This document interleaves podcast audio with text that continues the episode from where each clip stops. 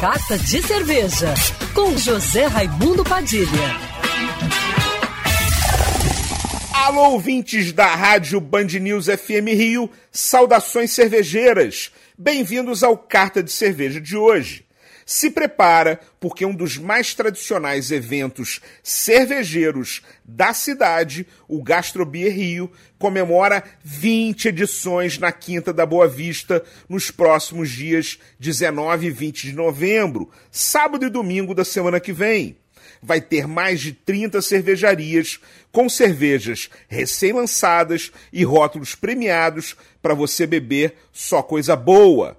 Além de 40 opções para você comer, shows, atividades para as crianças, tour e jogos cervejeiros. Entre os mais de 100 rótulos disponíveis de cervejarias novatas e consagradas estarão lançamentos recentes, como a Mavat Bohemian Pilsner da Pacas, a Demented Monk 2.0, uma Juicy Double IPA de 8,7% de teor alcoólico da Dead Rabbits, a Summer da Boozy e a Oatmeal Stout com notas de café e chocolate da Vers Beer. Entre as premiadas, a Masterpiece levará a Rye Ale, uma Imperial Red Ale, e a Queen Elizabeth, uma English Pale Ale, todas medalhistas no último Brasil Beer Cup além da Van Gogh, Dark Sour com mirtilo e framboesa, medalhista da Copa Cervejas de América.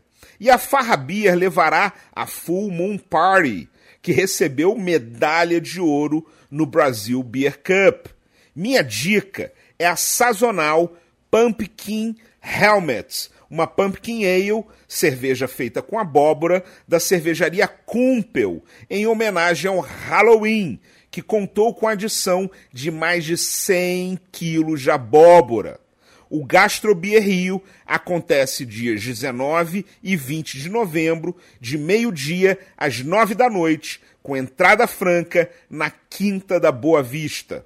Saudações cervejeiras e para me seguir no Instagram, você já sabe, arroba Padilha Sommelier. Quer ouvir essa coluna novamente? É só procurar nas plataformas de streaming de áudio. Conheça mais dos podcasts da Band News FM Rio.